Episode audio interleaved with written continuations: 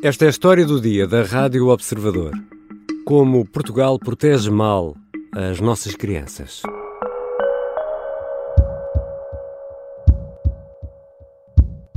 Foi um processo que, como se recordam, esta menina faleceu o ano passado, no dia 20 de junho. O processo terá começado um ou dois dias depois e, efetivamente, hoje, dia 1 de agosto, temos uma decisão de primeira instância que, uh, de certa forma, declara o direito relativamente àquilo que o Tribunal de Setúbal entendeu que se passou. António José Fialho é juiz, é o presidente da comarca de Setúbal onde foi julgado o caso Jéssica, que levou à condenação a 25 anos de cadeia de quatro dos cinco arguídos. Uma criança, de apenas 3 anos, foi alvo de maus tratos e viria a morrer em junho de 2022. O julgamento ficou concluído cerca de um ano depois, a 1 de agosto. A mãe e a suposta ama desta criança foram condenadas à pena máxima, mas há ainda recursos pendentes. Este é um caso extremo que resultou na morte de uma criança de 3 anos. Em Portugal, as Comissões de Proteção de Crianças e Jovens, as CPCJ, estão na primeira linha da defesa, mas, como vamos perceber neste episódio, não têm meios para chegar a tempo a todos os casos e são milhares todos os anos. Vou conversar com Rita Pereira Carvalho, jornalista do Observador, que recolheu depoimentos e informações sobre a forma deficiente como funciona a proteção de menores em Portugal.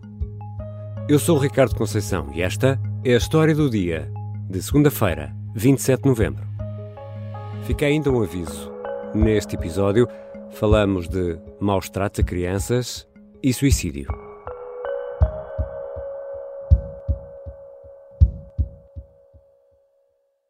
Bem-vinda, Rita. Olá, Ricardo. O que são, se calhar vamos começar por aqui, o que são as CPCJ? Bom, uh, são as Comissões de Proteção de Crianças e Jovens e, no fundo, são as entidades responsáveis uh, pela proteção destas crianças e jovens. Ou seja, quando alguma criança está em risco, seja por faltar muito às aulas, que é o mais frequente nestas sinalizações, seja porque há uma queixa de violência doméstica na PSP, uh, estas entidades entram em cena, ou pelo menos devem entrar em cena para ajudar as famílias. Hum. E recuperando aqui um bocadinho a história de, de Jéssica, esta criança estava de facto sinalizada desde o dia em que nasceu, porque todos os seus quatro irmãos tinham sido retirados à mãe. Hum. Mas a família não deu autorização para que a CPCJ de Setúbal continuasse a ajudar e o caso passou para o tribunal. Uh, no fundo, continuou a ser acompanhada por técnicos ou por assistentes sociais, uh, mas aqui sem opção, era obrigada a aceitar esta monitorização. Hum. O problema é que o processo de Jéssica foi arquivado dias antes dela morrer. Uh, ou seja, aqui ninguém percebeu que esta criança estava em risco. Portanto, este era um daqueles casos uh, em que ouvimos aquela expressão que infelizmente se tornou habitual nos últimos anos, que é a criança estava sinalizada, é isso? Sim, exatamente. E Rita, há uma dessas uh, CPCJ por conselho, por freguesia, como é que isso funciona?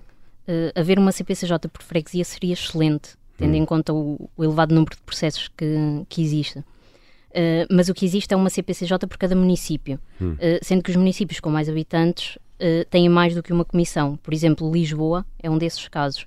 Como tem uma densidade populacional maior, há quatro comissões. E mesmo assim não são suficientes porque existem mesmo muitos casos em Lisboa. E quem é que faz parte? bom, esta parte é, é muito específica e é definida por portaria. Eh, cada comissão tem de ter pelo menos cinco elementos uhum. um, e tem de haver pelo menos um representante do Ministério da Educação, que é normalmente um professor, um representante da Saúde, que é normalmente um médico ou enfermeiro, uh, um representante do Ministério da Segurança Social, que normalmente é um assistente social, e depois um representante de uma IPSS e outro do município. Uh, nestes dois, tanto do, da IPSS como do município, é também normalmente um assistente social, hum. mas pode ser outra profissão. Mas, mas, essas pessoas estão hum, em dedicação exclusiva? Falavas aí de milhares de casos, por exemplo, em Lisboa, ou, ou não?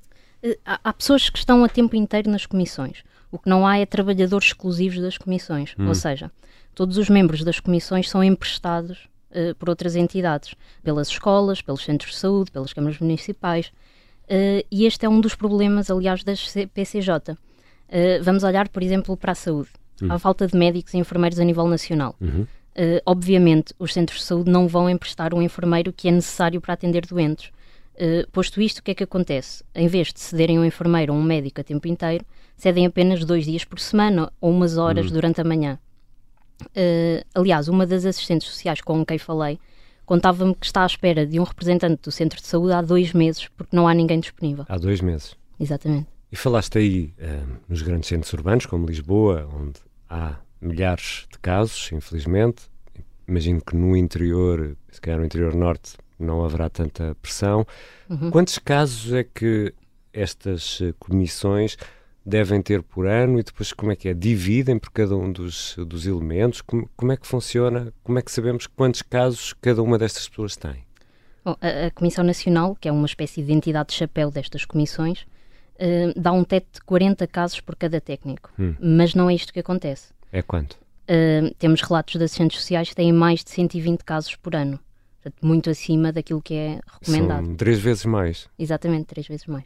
Portanto, 40 casos e algumas de, destas pessoas têm de lidar com uh, 120 casos. Uhum. Uh, e quantos uh, casos, falavas em milhares, mas gostava de perceber isto melhor. Estes milhares são quantos? Quantas crianças sinalizadas temos em Portugal? O relatório do ano passado, que são os dados mais recentes que nós temos, apontava para mais de 76 mil processos. 76 mil. 76 mil processos. Uh, dentro destes processos pode haver mais do que uma criança, não é? No fundo são ah, famílias okay. uh, com mais do que uma criança.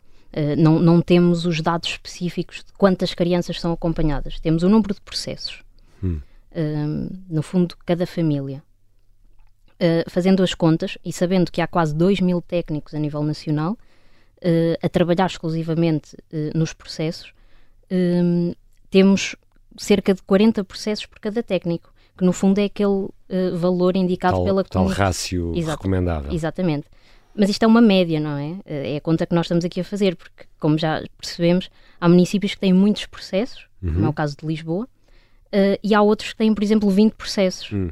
Uh, zonas do interior, com pouca gente, há obviamente com menos. poucas processos. crianças, não é? Exatamente, muito poucas crianças e, portanto, há menos processos. Já voltamos à conversa com a jornalista Rita Pereira Carvalho. Se não temos eh, quantidade ou recursos humanos para atender a todos os casos, como fica a qualidade da proteção dos menores?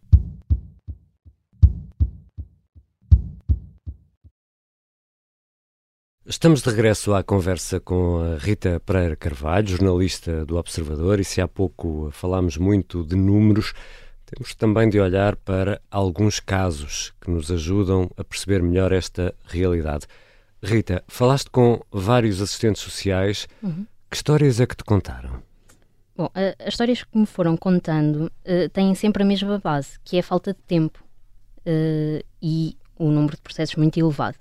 Mas há uma história particular que marcou um dos assistentes sociais uh, com quem falei, porque neste caso ele sentiu que falhou e partilhou isso connosco. Hum. Uh, ele recebeu uma sinalização porque os pais não conseguiam ter controle sobre o filho, que tinha 13 anos. Uh, no fundo, é aquilo que eles chamam de pais permissivos. Hum. Uma criança difícil. É Exatamente.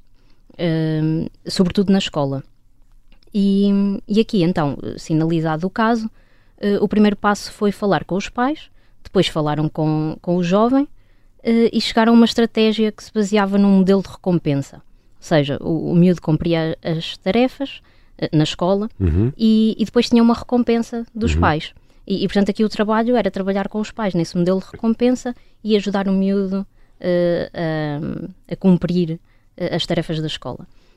mas este assistente social tinha muitos casos e, portanto, não conseguia falar com esta família todas as semanas.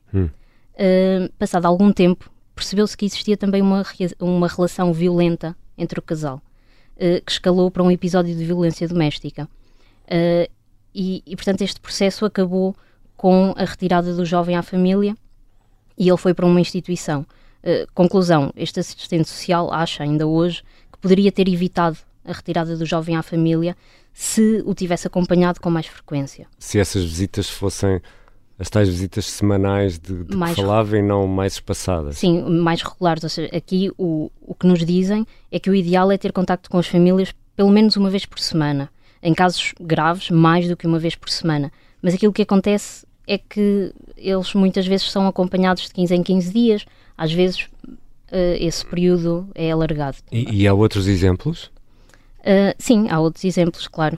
Uh, temos a história da sinalização de um bebê recém-nascido, sinalizado pelo hospital, por viver numa casa sem condições. Uh, neste caso, o técnico da CPCJ uh, entrou naquela casa, percebeu que o bebê estava embrulhado num cobertor, e passa a citar, completamente imundo, hum. a casa estava suja, uh, e, e, nessa altura, ainda antes de, de, ser feito o acompanhamento, o assistente social disse à mãe: precisamos de encontrar um cobertor limpo para o seu filho, precisamos de arejar a casa, precisamos de limpar a casa. E ele voltou na semana seguinte e o bebê estava de facto embrulhado num cobertor limpo mas estava no meio do corredor e com as janelas todas abertas. Estava no meio de uma correnteira, é isso? Exatamente, ou seja, esta mãe, no fundo, seguiu todas as indicações, mas não conseguia perceber que podia expor o filho a correntes de ar. É? Claro. Uh, e, e por aqui ficou a perceber-se logo que era preciso passar naquela casa mais vezes, uh, não só uma vez por semana ou de 15 em 15 dias. Uh, mas aqui havia outra vez falta de tempo. Portanto, o que é que este assistente social fez? Como a casa ficava no seu trajeto para casa, uhum. uh, saía da CPCJ e já depois do horário de trabalho passava em casa daquela família para conseguir garantir que estava tudo bem com eles. Uh, portanto, aqui é, é um exemplo da, da, falta de tempo e de como os técnicos têm de contornar muitas vezes a, a falta de tempo. Ou, ou seja, uh, estás a dizer que já fora do horário de trabalho, portanto, há um horário também para estas uh, comissões eh, funcionarem, porque isto é algo que me faz um pouco confusão, porque infelizmente, e todos sabemos isso, a violência não tem, uhum. não tem horas, não, é? Nós claro. nunca sabemos quando é que vai. Se há um caso de emergência, como é, como é que é? Como é que funciona? Sim, uh, no fundo a CPCJ funciona 24 horas por hum, dia, ah, mas os, os técnicos que, que, que, são emprestados a estas uhum. comissões uh, têm um horário, claro. obviamente. No, e normalmente são chamados fora do horário de trabalho em casos urgentes. Uh, ou seja, se houver um, um, caso urgente dentro do horário de expediente, está tudo bem, eles reorganizam a, a sua agenda. Se for fora do, do horário de trabalho, aquilo que nos dizem é que depende muito da boa vontade dos técnicos, hum. porque não são pagos por ir, uh, por exemplo, uh, nós temos um caso uh, de, um de uma assistente social que foi chamada num fim de semana porque a mãe tinha ido para uma feira popular e tinha deixado a filha sozinha em casa. Uh, e portanto isto aconteceu à noite e ela teve de, de ir trabalhar, estava de uhum. fim de uhum. semana a descansar. E, e, teve de ir trabalhar e obviamente que essas horas extras não são pagas. E, e já explicaste que não há uma dedicação exclusiva, por exemplo, nos casos médicos ou do, dos enfermeiros, que, que, que, se tem de dividir uhum. entre uh, várias tarefas. Ainda uh, nestes casos, e olhando aqui também para, para, para a questão da, da saúde, e há um, uma vertente aqui fundamental que é da, a da saúde mental. Uhum. Ora, conhecendo o país como nós conhecemos, uh, há uma resposta eficaz e atempada de, de, da saúde mental a estes casos? Este é de facto um, um problema e, e, há aqui uma, uma questão a sublinhar que é as, as comissões não conseguem trabalhar sozinhos os técnicos sozinhos não conseguem fazer claro. nada. No fundo, eles têm de falar. Equipa, é? Exatamente, eles falam com as escolas para arranjar estratégias, falam com os centros de saúde, com os hospitais, uh, para arranjar aqui uma rede de apoio. Uhum. Uh, e nós falamos com muitos assistentes sociais, de norte a sul do país, e, e a questão da saúde mental era sempre, sempre referida. Uh, um dos casos que nos chegou é particularmente grave e conta a história de uma jovem de 13 anos eh, que tentou suicídio em casa com comprimidos, foi levada para o hospital e regressou a casa. Uh, não ficou internada.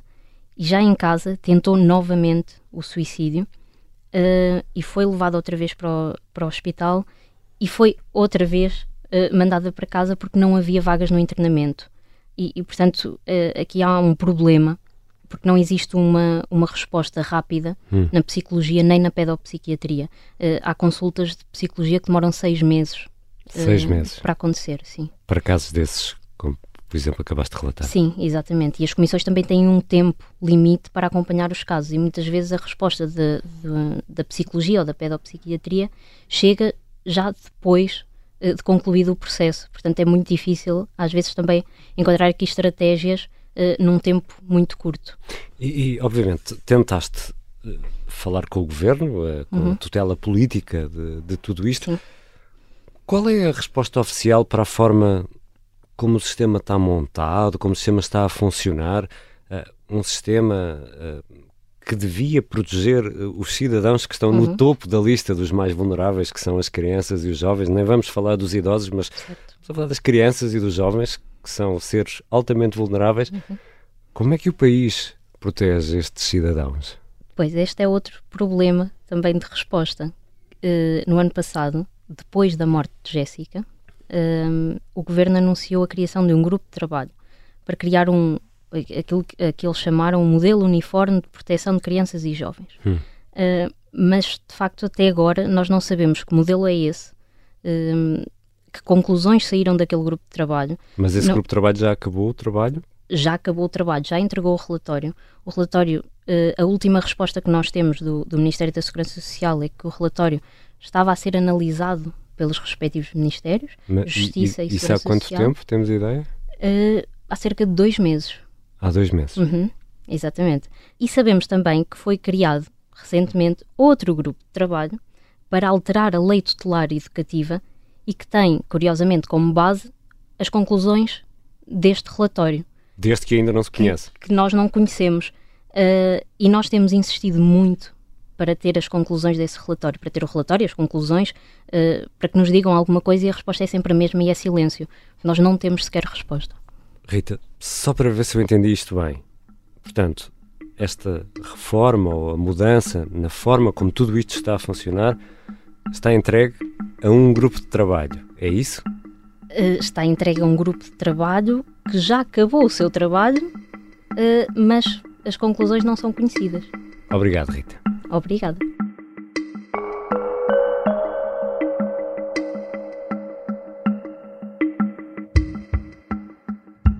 Rita Pereira Carvalho é jornalista do Observador e é autora de um especial, um texto, que mergulha nesta questão da proteção de crianças e jovens. Esta foi a história do dia. A sonoplastia do Bernardo Almeida, a música do genérico do João Ribeiro. Eu sou o Ricardo Conceição. Até amanhã.